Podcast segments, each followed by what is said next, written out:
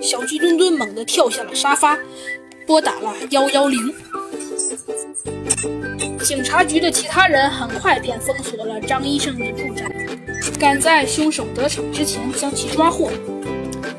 第二天，猴子警长在他的警察局表扬小鸡墩墩道：“哎，小鸡墩墩，你还是很聪明的嘛，竟然知道凶手来了。”小鸡墩墩笑了笑，说道：“呃，嘿嘿猴子警长，呃，您说笑了，呃，其实我只是想啊，因为现在毕竟是冬天嘛。”还需要用暖气，呃，呃，按常理来说，冬天是昼短夜长，所以五点多呀，应该已是黄昏时分，太阳已经快落山了。到晚上九点多，对，有四个小时。